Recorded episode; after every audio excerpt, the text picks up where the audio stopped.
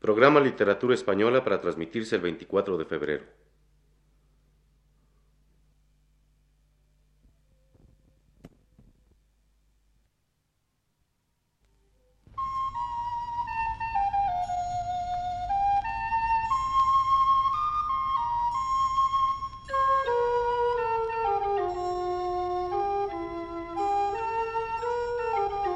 Muy buenas tardes, amable auditorio. Radio Universidad de México presenta Literatura Española, un programa a cargo del profesor Luis Ríos.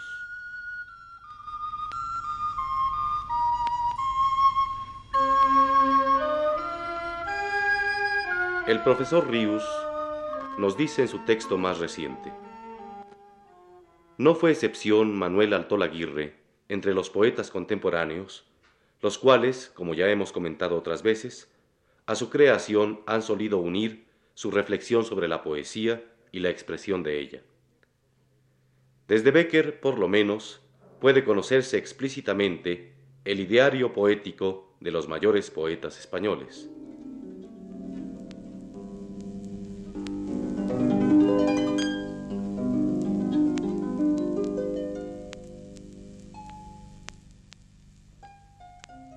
No hay ningún paso, ni atraviesa nadie los dinteles de luz y de colores cuando la rosa se abre, porque invisibles son los paraísos donde invisibles aves, los cantos melodiosos del silencio, a oscuras dan al aire, más allá de la flor, a donde nunca alma vestida puede presentarse donde se rinde el cuerpo a la belleza en un vacío entrañable.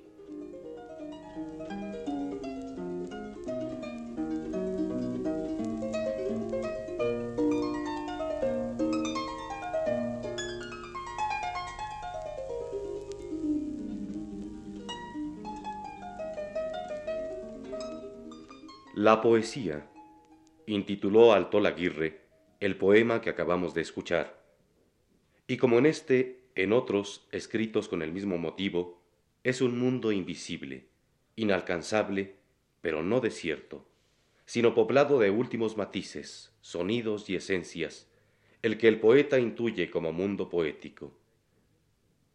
En la expresión de su intuición de poesía, Altolaguirre se vale preferentemente de reunir conceptos opuestos, para dar así la sensación de esa calidad inefable que pertenece a la poesía.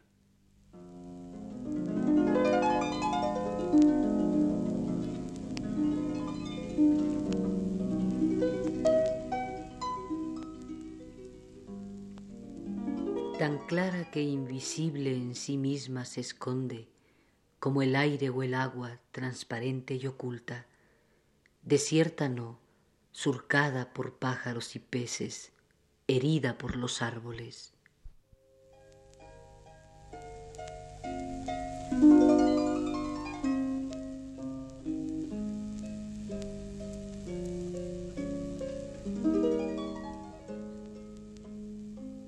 El concepto que de poesía tiene un poeta se halla en función muy estrecha de los poetas que prefiere, ya que ha tenido que ser a través de la obra de éstos como ha llegado a descubrir lo que él tiene por esencia de lo poético.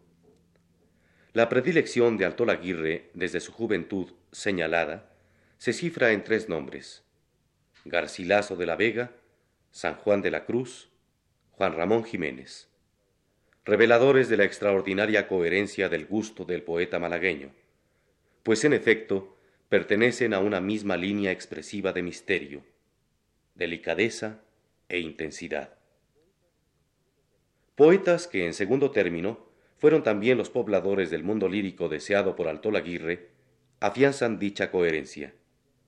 Estos fueron don Luis de Góngora, Pedro Salinas, Emilio Prados, Vicente Aleixandre y Luis Cernuda. De todo lo escrito por Alto Laguirre acerca de la poesía, tal vez sean estos renglones los que mejor resumen su pensamiento. Los escribió a solicitud de Camilo José Cela en el año de 1958, poco antes de morir, y dicen: La poesía, ya sea exterior o profunda, es mi principal fuente de conocimiento. Me enseña el mundo y en ella aprendo a conocerme a mí mismo. Por eso el poeta no tiene nunca nada nuevo que decir. La poesía es reveladora de lo que ya sabemos y olvidamos. Sirve para rescatar el tiempo perdido, para levantar el ánimo, para tener alma completa y no fugaces momentos de vida. En ella ensayamos la muerte, más que con el sueño. Ella nos libera de lo circunstancial, de lo transitorio. Ella nos hace unánimes, comunicativos. El verdadero poeta nunca es voluntario, sino fatal. No existen los poetas malditos. La poesía salva no solamente al que la expresa, sino a todos cuantos la leen y recrean. Tiene más espíritu el buen lector que el buen escritor, porque el primero abarca mayores horizontes. Aún no he llegado a ser un buen lector de mi poesía. Aún no he logrado sentir todo lo que espero haber dicho.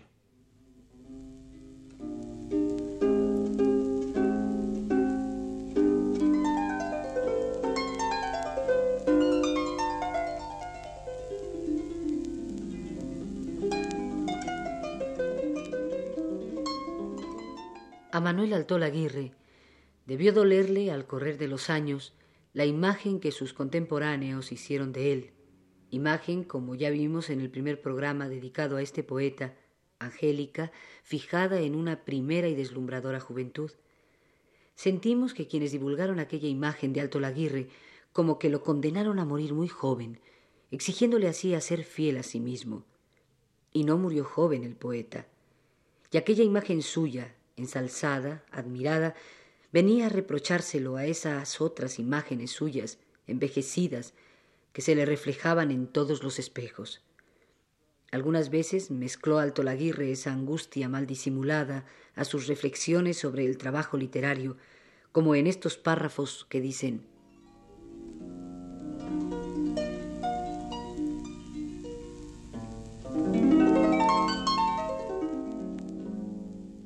El poeta no se da nunca exacta cuenta de cuándo deja de ser joven para convertirse en un superviviente. Encerrado o formando parte de un anillo literario, cuando éste se deshace, de repente se encuentra flotando a la deriva o arribando a la playa de una isla desierta. Y en cualquiera de las dos angustiosas soledades, percibe que no es la edad la que concede ilusiones y bríos a su pluma, sino las circunstancias internas y externas de su vida. Por eso, la juventud a la que me refiero es aquella que depende de un estado de ánimo. El poeta más joven de nuestro círculo del litoral lo fue Fernando Villalón, y quien llegó a él con el signo de la madurez se llamaba Miguel Hernández, que apenas si contaba veinte años. Villalón que no publicó sus poemas hasta después de cumplir cincuenta años. Ha sido considerado como discípulo de Federico García Lorca. Y lo que más me agrada de su recuerdo es el contraste que ofrecía su aspecto de gran señor del campo andaluz y su delicado fondo de aprendiz de las letras. José Moreno Villa sobresale como innovador y destaca por ser fuente segura de los aciertos posteriores de otros poetas, de quienes nunca se desliga manteniendo dependencia y autoridad. Aún mantiene vivo su corazón confidente. Sus versos nos llevan hacia su persona y estos sorprendentes encuentros con el poeta nos hacen dudar de su muerte. Villalón, Miguel Hernández, Federico García Lorca, Moreno Villa, Vallejo, Pedro Salinas, cuyas voces repaso de continuo nombres y sombras son que me hacen ser un superviviente. Se diría que al dejarlos atrás ya no tiene sentido para mí el seguir escribiendo, porque hay voces en las que cuenta tanto la raíz como el destino. Cuando el poeta deja de ser joven, es cuando comienza su supervivencia. El integrarse en otros grupos o generaciones puede darle una ilusión de juventud, pero ese espejismo es transitorio. Tampoco cabe recurrir al consuelo de repasar la lista de los poetas que todavía viven. Jorge Guillén, Vicente Aleixandre, Rafael Alberti, Luis Cernuda, Emilio Prados, son amigos lejanos que acentúan más las ausencias definitivas.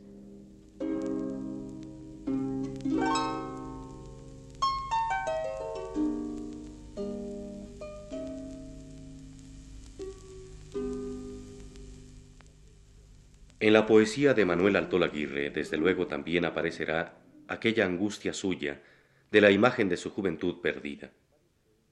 Varios poemas escribió reunidos bajo un título común. Al cumplir mis cincuenta años, que la contienen. Terminemos este programa recordando algunos de ellos.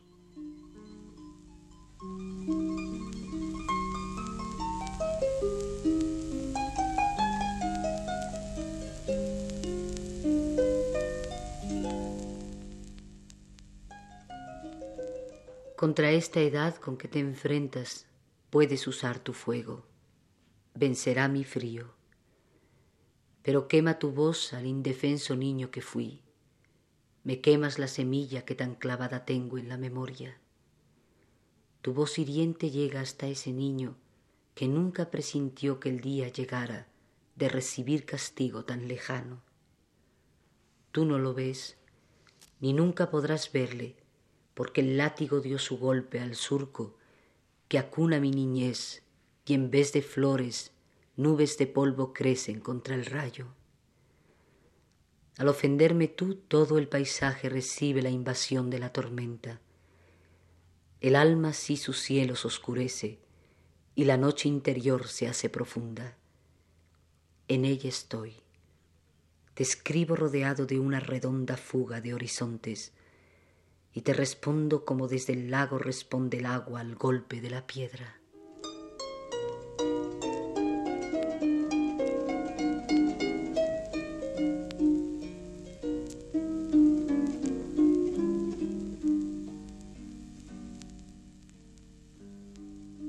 Mi cuerpo duerme y no duerme, prendido al calor del lecho. Ya soy una multitud bajo blancos paños Sueño que soy una nube. Voy navegando los cielos. Mi pie lejano levanta una montaña. Mi seno es un abismo profundo. Picores breves, pequeños, señalan luces despiertas en las turbias ondas. Puedo ser yo, pero soy el que fui ante su presencia tiemblo.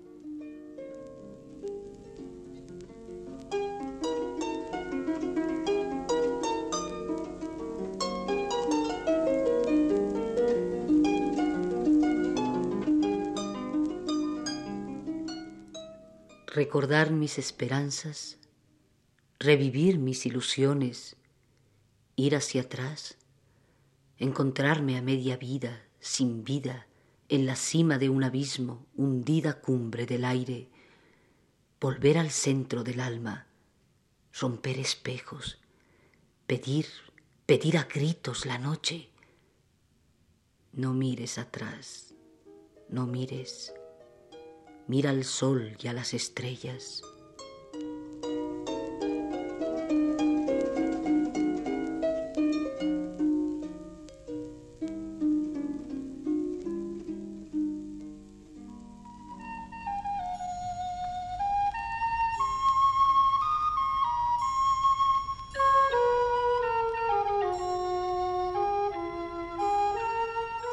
Radio Universidad presentó Literatura Española, un programa a cargo del profesor Luis Ríos.